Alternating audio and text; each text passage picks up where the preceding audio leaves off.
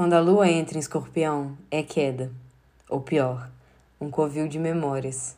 Ou pior, armadilha que se arma para si ou para outras. Ou melhor, a lua se dá conta. Ou melhor, afia os olhos, regida por Marte.